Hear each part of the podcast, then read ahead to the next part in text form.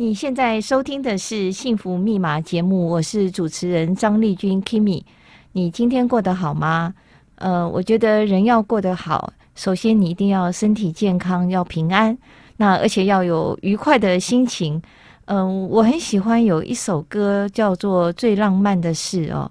那歌词中他有提到说，我能够想到最浪漫的事，就是跟你一起慢慢的变老，一路上收藏点点滴滴欢笑。留到以后坐着摇椅慢慢聊。那我觉得这是一个很美的一个画面哦。那如果我们能够有这样的一个福报，是一个很开心的事情。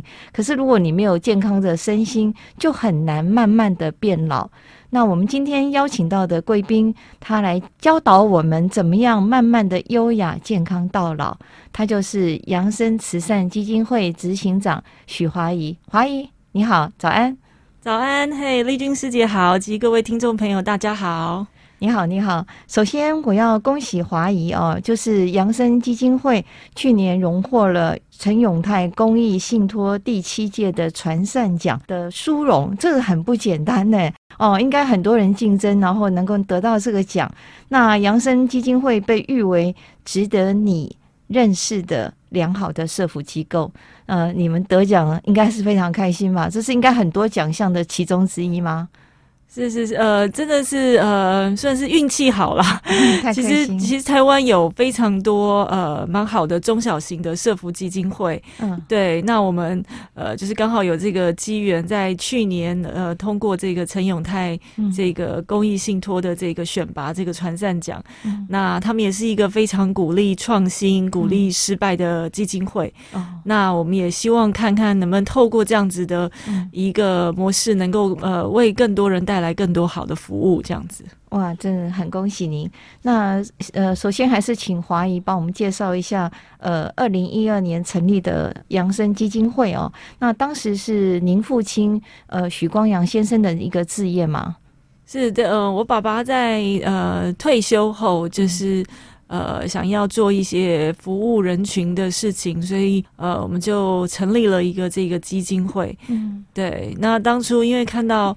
呃，就是台湾过去，就是他们上一辈这一辈，其实都是所谓的蛮多都是白手起家啦，然后很多都是在那样子的生活物质啊，还有各个环境方面都状况不太好的情况下而而成立。他就是所谓那种拿着一个皮箱到全世界各地翻着那个 Yellow Book 去找客户的那个年代。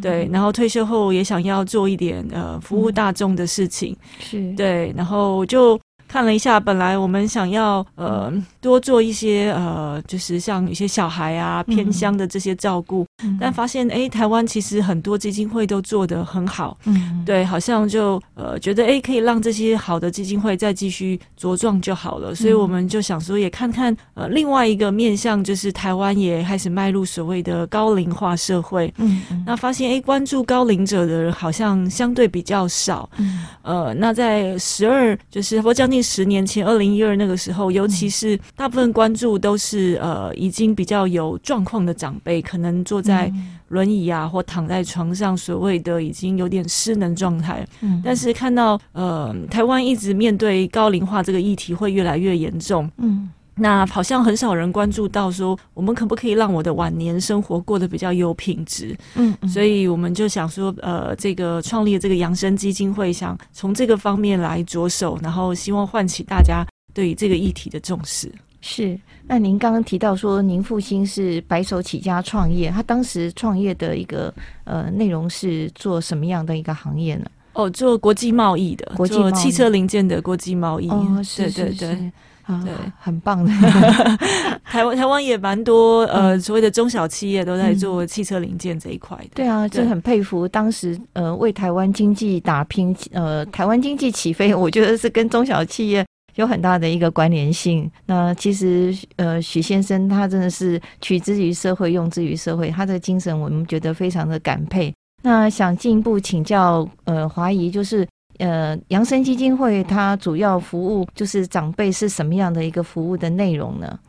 对，因为呃，就接续刚才提到的，就是我们就进一步看到呃嗯，的确有蛮多的长辈，因为晚年的生活过得比较辛苦，所以大概有八到十年可能有失智啊或失能啊，也就是生活比较没有办法自理的状态。嗯，但就进一步去做了很多的国际研究啊，看了很多的报告。嗯，那也就发现，哎，这个问题其实主要的原因都是因为长期累积的生活形态不良。是，所以我们到晚年的时候，有可能很多的疾病同时的爆发。哦，对，那换个角度想，就是如果我们可以调整生活形态，我们可能就有机会压缩这个八到十年的不健康寿命，也就有机会预防跟延缓失智失能。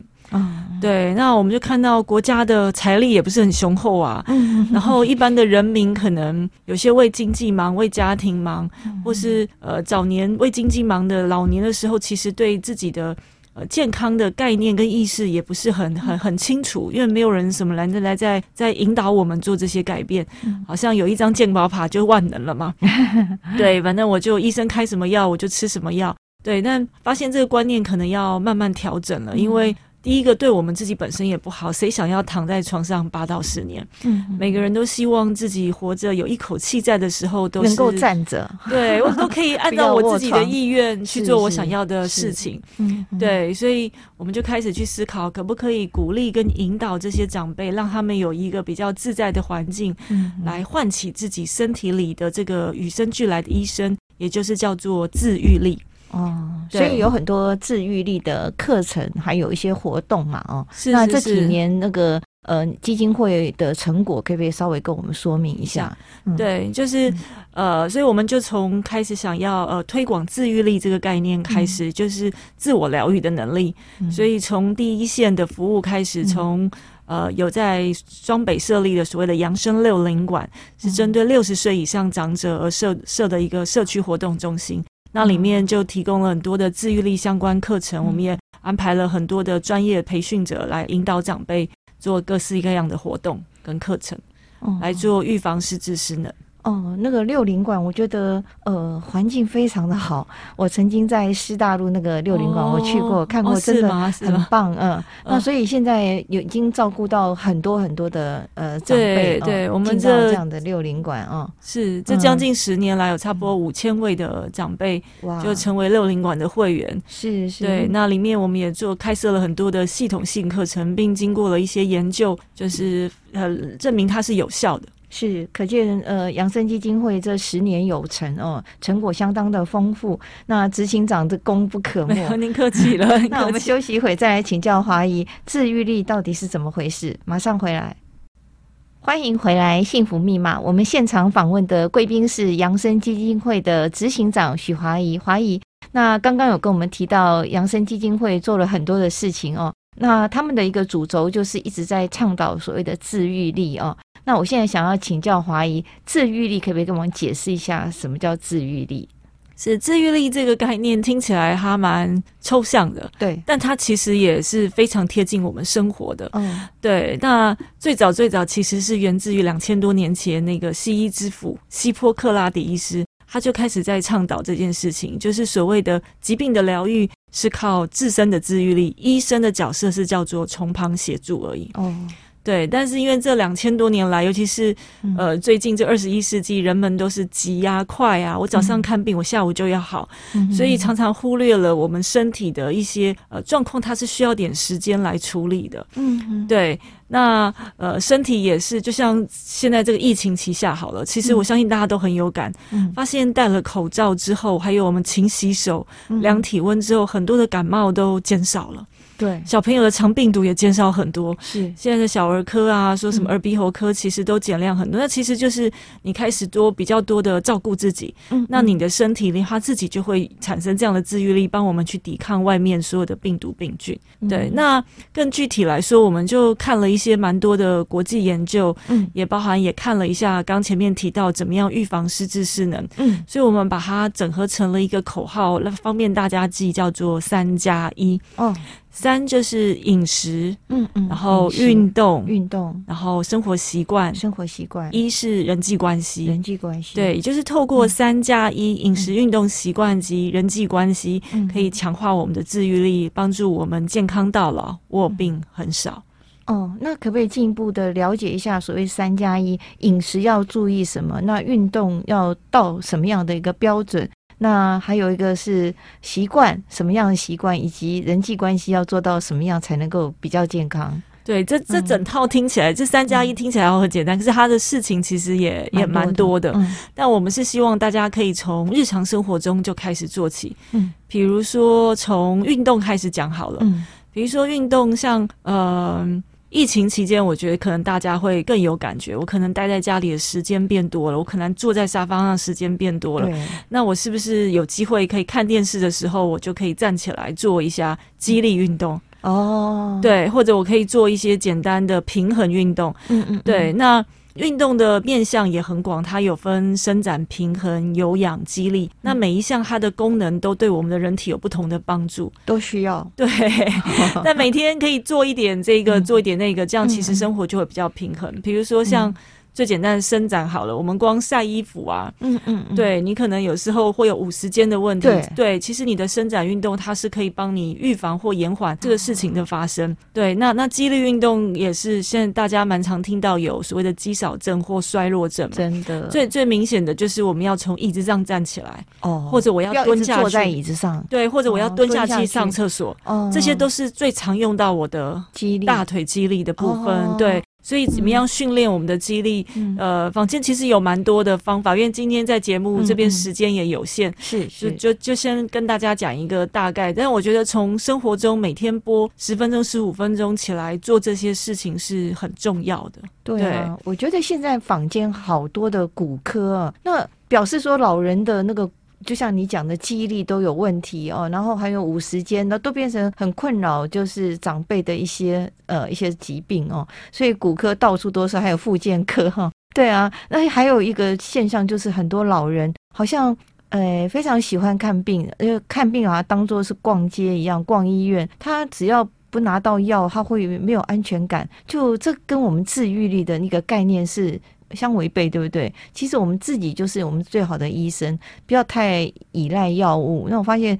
其实很多人拿到药以后就放在家里也不吃，那也是一种医疗的浪费，对不对？对啊，说其实我觉得有时候是心理上的安慰感吧。是是，对，因为我今天去一趟医院，嗯、我可能要出门，我要坐交通工具，我就会行动，我要走路。啊、然后我到医院去，我可能看到医生，我跟他聊几天，嗯、聊几句话，我心情好一点，因为我可能整天在家没有人陪我聊天，嗯、或在那边看到我常常跟我一起去看病的朋友，也可以聊聊天，这也是人际关系。对对对，所以所以有人开玩笑说，叫如果看不到人，反而是要多注意这个人今天怎么没有来了。对，所以这这其实就像您刚刚提到，有时候拿了药回到家又不一定吃。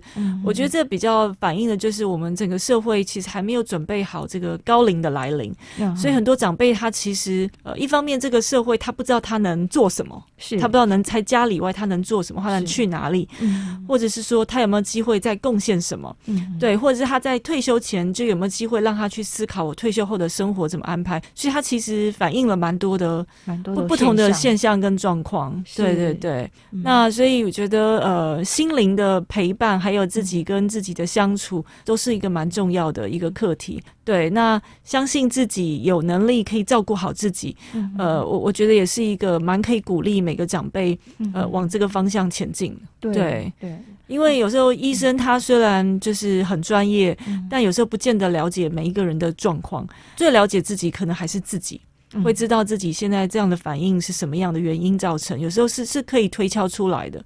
嗯、对，那从日常生活中的一些调整，作息也好，饮食也好，心情也好，嗯、其实都有助于强化我们的自愈力。没有错，没有错。呃，很多老人就是年长者会觉得说，呃，他好像是。对社会没有贡献，然后会慢慢的萎缩，慢慢退缩，然后的朋友呃越来越少，就像你讲的那个人际关系就变得非常的退缩。那这部分他应该要怎么样去打开他的人际关系呢？对，现在社区包含六零馆也是其中一个选项啊。然后我觉得社区也有开始，政府单位啊也有提供一些据点啊，或者什么乐龄中心或里长这些，有越来越多的活动跟课程可以选择。但就是踏出去第一步总是比较难的啦。嗯嗯，对，我觉得如果可以呼朋引伴一起去做一件事情，那你不一定要去呃你不熟悉的环境，或者你要去上一个新课程，我我我觉得也是都是可以。多方面尝试，没有错。对，因为现在的寿命平均已经到八十一岁了嘛，跟十、嗯、年前不一样，所以你多了这二十年的日子当中，嗯、可以怎么样想一想，我要过得有没有什么不一样？是是，对。然后其实我们的脑啊，我们的身体其实都还蛮呃遵守一个原则，叫用进废退。就是我用了就会进步，我我不用我就会退步，哦、是，对对，那、嗯、那越退缩就会容易，越不想出门就会越不容易想出门，对 对。那有时候出去看看，学习新，所以现在科技这么发达，嗯，然后我们现在智慧型手机也使用越来越普遍，嗯、所以有蛮多的机会都可以去尝试一些新的东西。再苦再难的都已经经过了，就算跌倒又怎么样？其实也就是一个人生的体验。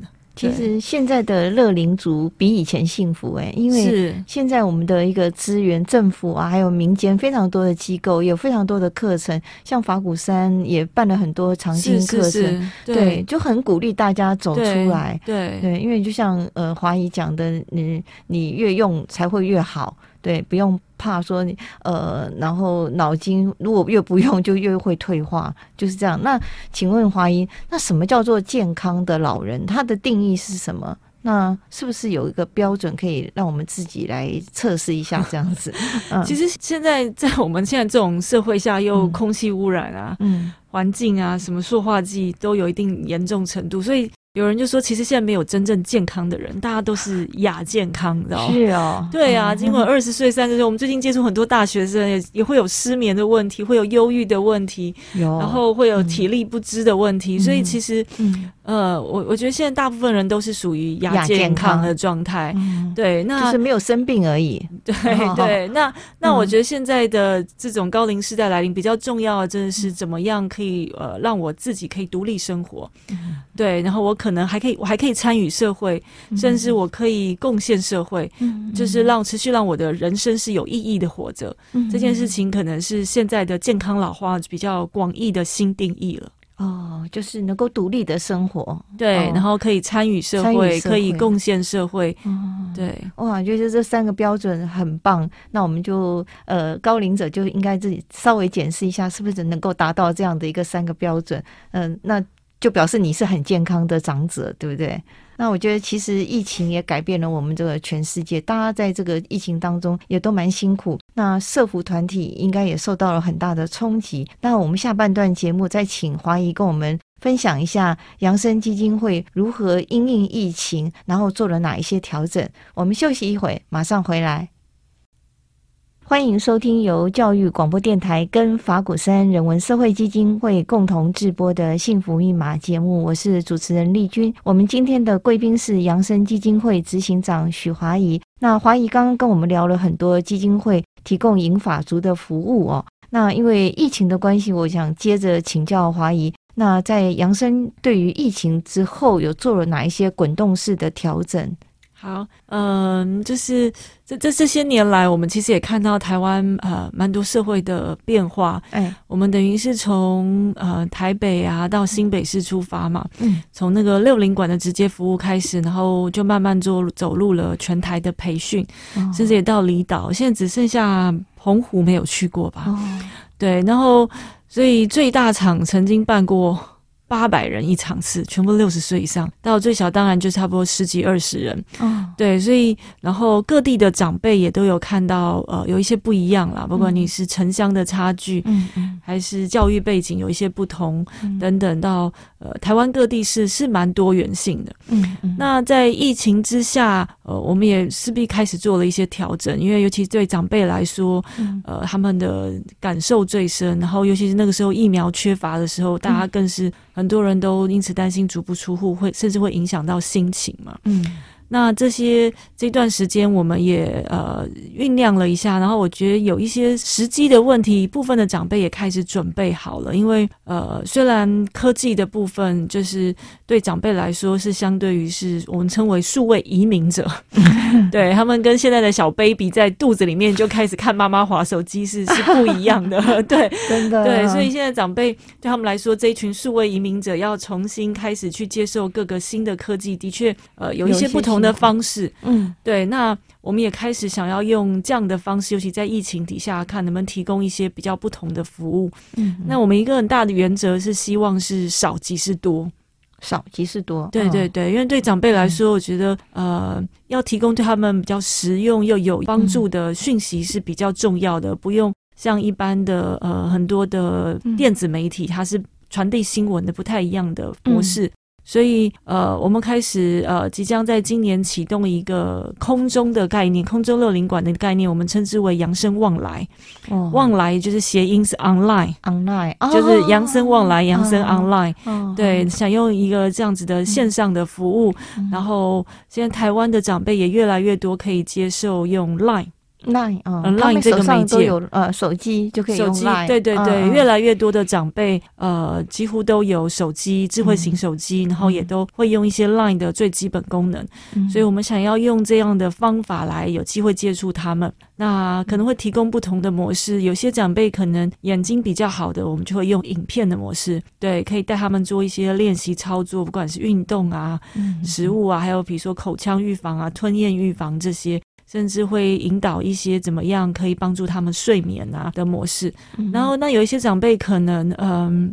他如果眼睛没有那么好，或者是看久了会疲劳的，嗯、我们会想要用一个叫做 podcast，就是播客的模式，嗯、对，然后比较像是一个可以聆听陪伴的方式。嗯、那有时候在家里，因为不见得都可以整天都有事情要出去，嗯、一天可能有半天的时间在家里。那不管他是在呃坐着休息，或者说是在打扫家里，或者煮菜啊、切菜、晒衣服，就可以用手机呃聆听，听对 podcast，对对对，嗯、所以可能。会有一些影片啊，用文章的模式，然后还有就是用聆听的模式，嗯、听声音的模式，嗯、来传递一些健康资讯给他们，还有一些生活的品味，嗯、跟一些心灵的关系的内容。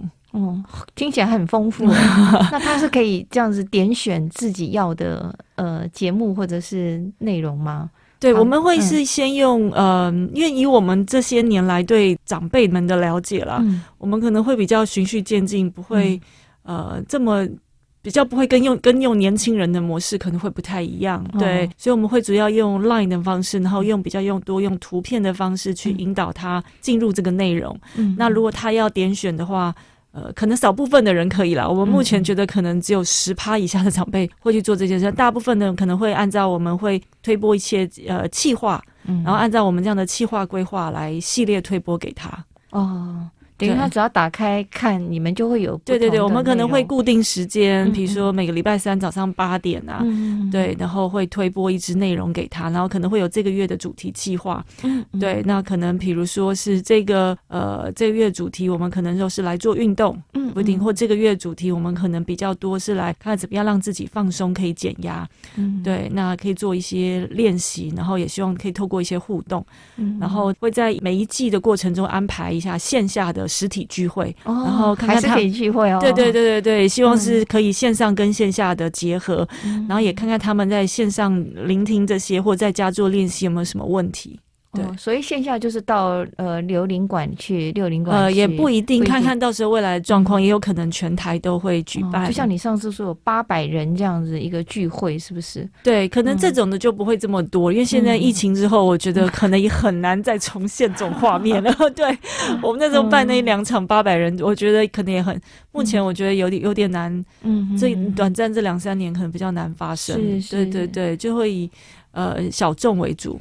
你们很用心，有想到就是不断的求变哦，然后跟着这个社会的结构跟脉动做一些滚动式的调整。那长辈们对于这种空中空中流灵馆哦，有没有这样的一个期待，或是说我们要怎么样加入？如果他已经到了一个年纪，他是要什么样资格才可以加入到空中这个留灵馆？哦，对，嗯，这任何人都可以加入，尽管他没有六十岁，如果他有兴趣 加入，也非常欢迎。真的哦，对对对，到时候我们会透过一些。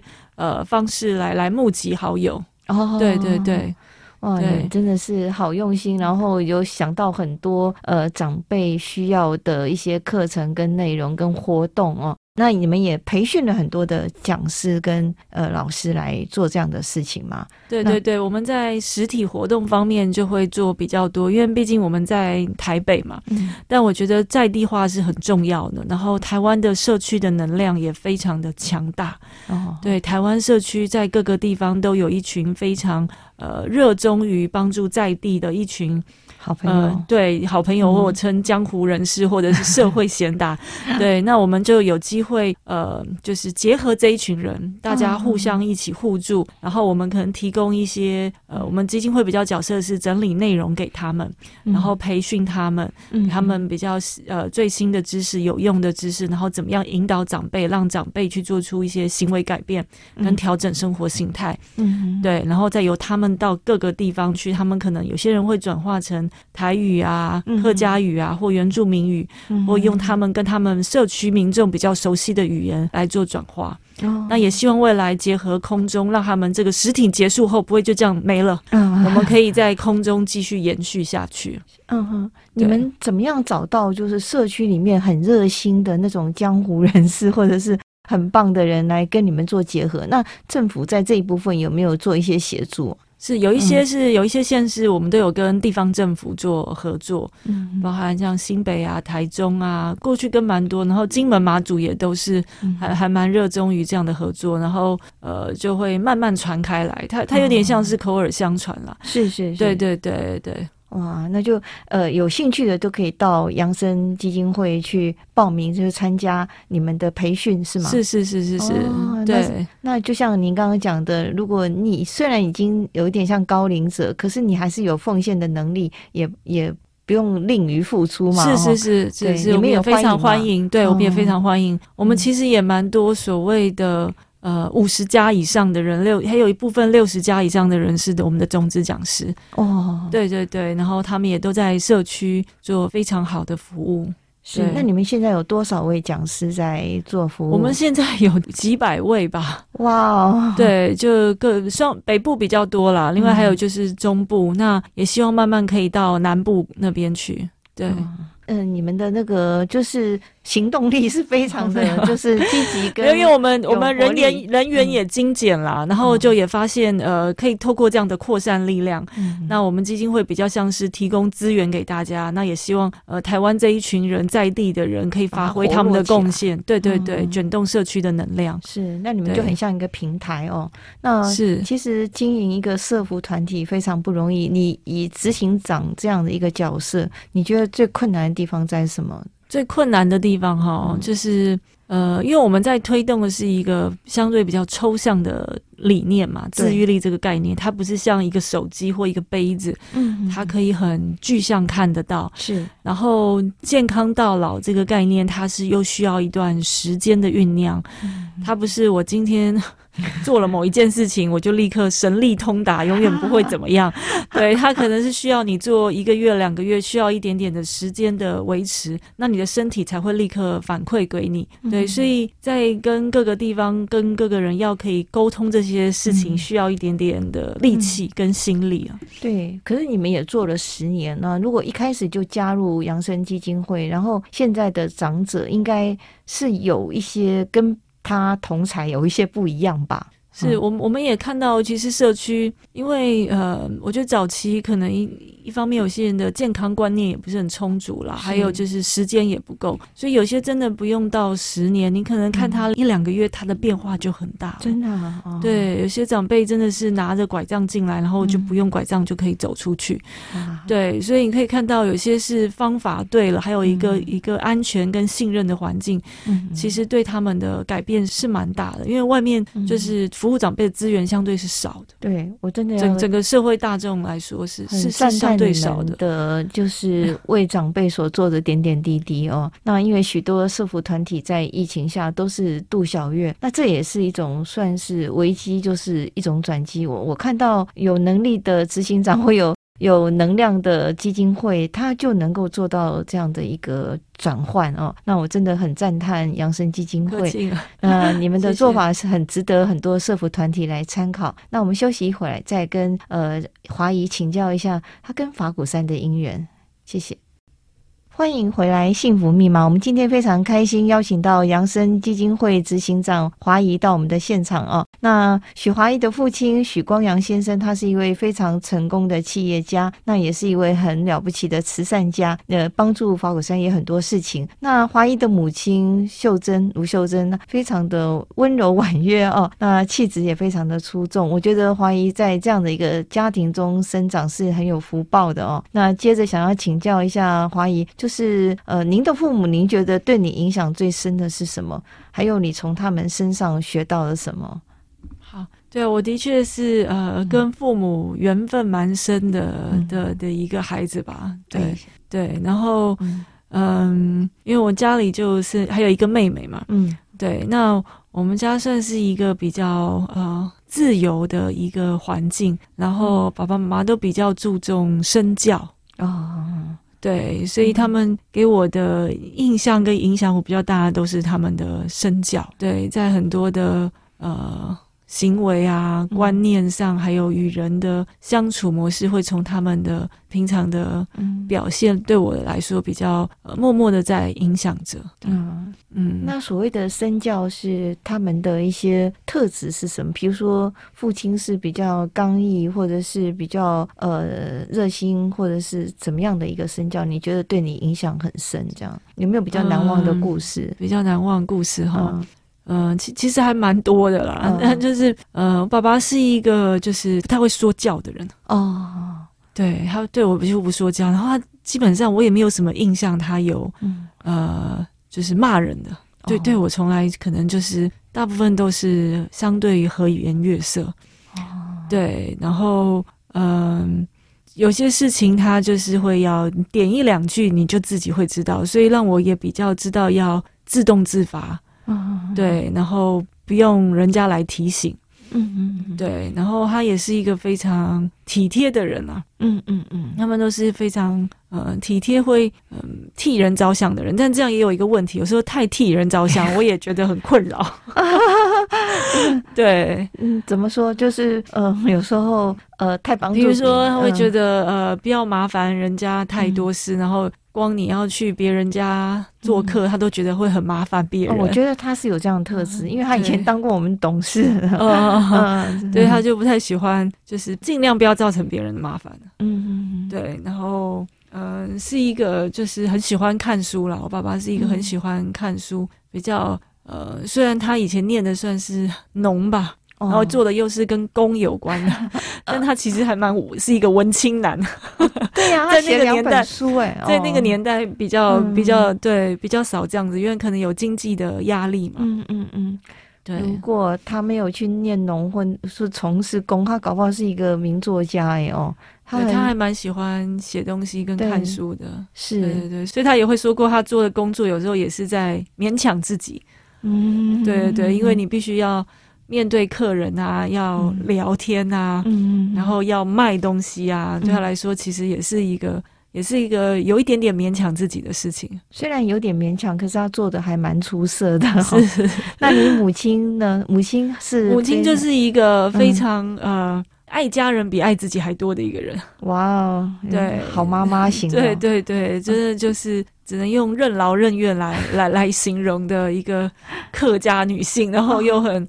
勤俭持家这种，对，就是事事情是把呃家人啊放在第一，然后他再想到他自己，嗯、所以他现在现在晚年后，我觉得也蛮好的，开始比较有自己重新自己的生活，嗯，然后有有一些新的朋友，嗯，对，比较开始会规划自己的生活，我自己觉得这样还蛮好的，嗯，对，他有没有用按照杨生在推的治愈力的这些三加一的一种方向在？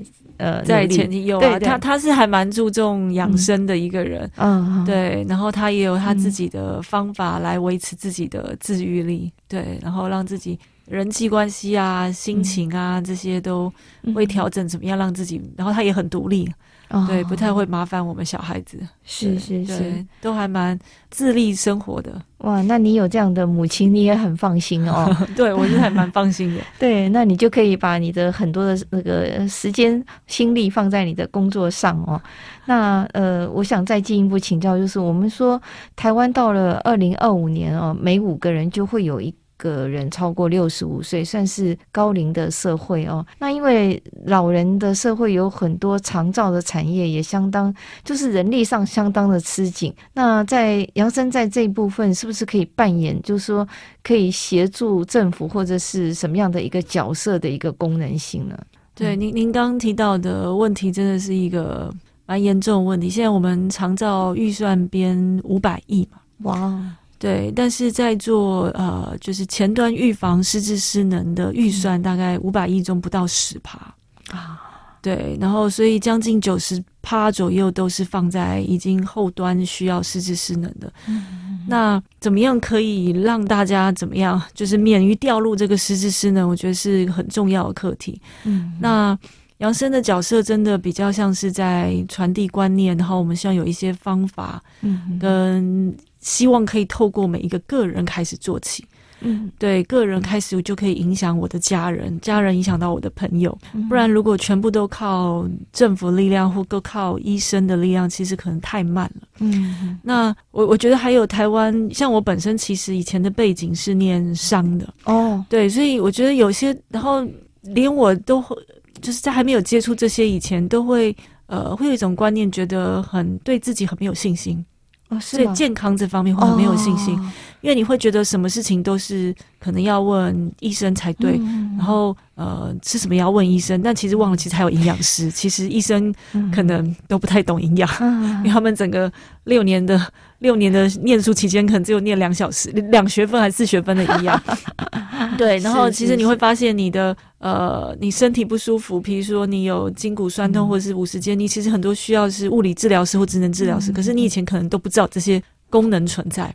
对，所以我觉得杨生的角色比较像是希望可以呃鼓励，也希望可以赋能每一个人都要开始相信自己，嗯，相信自己，我是。有能力照顾自己，要先让自己有这样的信心起来，然后我要去学这些方法，然后这些方法我是可以学的，我也有能力学的。我知道怎么样吃，我知道看到食物我会选择。嗯，或我今天可能就是朋友聚餐然后乱吃，或过年随性吃。但我过了这个之后，我开始可以觉察，我知道我今天吃了多少蛋白质，我今天吃了多少的碳水化合物，我今天吃了多少糖啊。对我，我开始会有这样子的觉察，那我就可以判断我下一餐我要怎么调整。嗯、那我会从这样子的日常生活中，这这个是很简单的饮食。然后我从买菜开始，如果我是家里负责买菜的人，我从买菜开始去思考，我今天我的家人的菜的配置要怎么样？是不是有五蔬果？对，之类、嗯。对我今天的蔬菜比例，嗯，是比。饭多呢，还是我的饭饭、嗯、量是大于我的蔬菜比例很多，或是我的今天的蛋白质其实很少，我基本上都在吃碳水化合物。嗯嗯嗯，对，就是要有一种意识的觉醒。对对对，你可能开始去，嗯、这就是一个很很很小很小的一个动作。嗯，那我开始有这样的觉察之后，我比较可以开始关心自己。嗯，呃，也要就是。培养自己当下活在当下的能力，不然我如果边滑手机边吃饭，我其实我可能也不知道我今天吃了什么。那你如果长期累积下来，像我们那个手摇杯，现在大家人人都用，你如果用全糖，很容易一杯糖就四十公克的糖了。嗯，那那个糖意思对，那你那四十公克糖可能就已经超过你一天的量了。那你如果本来血糖过高的人，你你可能就要去注意这件事情。对啊，对，所以当每一个人都可以提升自己的觉察能力。嗯提升自己，哎，有没有这样的自愈力观念？我我觉得就会慢慢往比较健康老化的方向前进。对，不然如果全部都靠政府，可能会太慢了。对，而且我觉得很重要一点就是，不是等你到老的时候，你才去有这种自 自觉性哦。那有的很多很年轻的人，现在就已经有一些三高的问题，像有的人喜欢吃炸鸡配这个蒸奶，这样吃下来大概。不到两个月，身体就出现一些状况。是是是，真的，我周围也也是有这样就是你可以偶尔吃啦。我今天要追剧一下，嗯、我今天要来 放纵一下。对，嗯、但是你要。隔一天、隔两天，你要调整。那你身体长久，它它是会反映出来的。它会反应哦。对对，身体是，就你做好事，它也会反；你给它不好的东西，它也会反应。那我们身体是很 很厉害啦。我我就常常说，我觉得比现实，比而且比现在的 AI 都还厉害。你一旦有状况，你赶快调整过来，它它是有机会补救的。不要真真正到了，真的都是到床上了，那那就真的有点晚了。对对对，所以像刚您提到的。呃，照顾者嘛，台湾现在大部分外劳也越来越那些国，难对他们那些国家其实也开始老化，嗯、能够来的人也会越来越少。嗯，嗯对。然后现在台湾的照顾者还是五成都是以家人为主，所以也很辛苦，很辛苦。然后人力只会越来越缺乏，嗯、所以呃。也不用说啊，小孩不照顾我就是不孝顺。能够自己照顾自己，我觉得其实是一个很幸福的事情。真的，对，你要想，我可以自己吃饭比较幸福，还是要别人喂我吃饭才比较幸福？嗯、我想大部分的长辈，我爸爸在晚年也是，他都非常坚持，他每一件事情他都想要自己做。嗯，对，我想。大部分的人其实是、嗯、是是是希望这样的，对啊，对。我就想到我们师父圣严法师，他一本书叫《美好的晚年》，是是是，我有看过，对，很感动。嗯、即使他非常身体非常的不舒服，肾脏病，对，可是他尽量都是自己靠自己去完成。是是，我我觉得这个是、嗯、呃，人到晚年的可能一个自尊的一个一个维系，对，他会希望我有，我希望靠我自己来做一些事情。是。那。这件这个能力跟这个信念很重要，对对，然后跟相信自己有这样的能力，我觉得也很重要。嗯，对，嗯、相信自己出发。那今天那个非常开心，不过因为我们是这个节目叫《幸福密码》，还是要请华姨分享一下你的幸福密码是什么？幸福密码哈，嗯、我的幸福密码是什么？嗯、呃，我觉得如果可以，嗯、呃。好好专注享受当下是一件蛮幸福的事，是。不管那个当下是在做什么，嗯哼哼哼，对，我可能只是喝个水，或者我只是在放空看个窗外。嗯、如果我可以全心专注于当下的时刻，是一件很美，对，是一件很幸福的事。嗯嗯，对，但在现在来说是一个很不容易的，很 很不容易，所以常常我都要提醒我自己，嗯，对对对，常常需要在呃专注在一个当下的一个感受他的一个幸福的感觉啊，是是是，真的很棒。呃，扬生基金会许华怡执行长，他以父亲许光阳先生服务奉献的精神，努力耕耘就是年长者的一个社福置业。我觉得是一种薪火相传，代代相传，这是一种典型的爱的流转。也是我们这一季节目的一个幸福密码的主题。我们今天非常感谢许华怡执行长在节目中做了很精彩的分享，也是很好的提醒，让我们怎么样去有意识的活得比较健康，而且活得比较自主。谢谢，谢谢华怡，谢谢，谢谢大家，谢谢听众朋友。那我们一定要慢慢的健康到老。啊，那谢谢听众朋友的陪伴，我们下个礼拜同一时间在空中相会，周末愉快，谢谢，再见，拜拜，拜拜。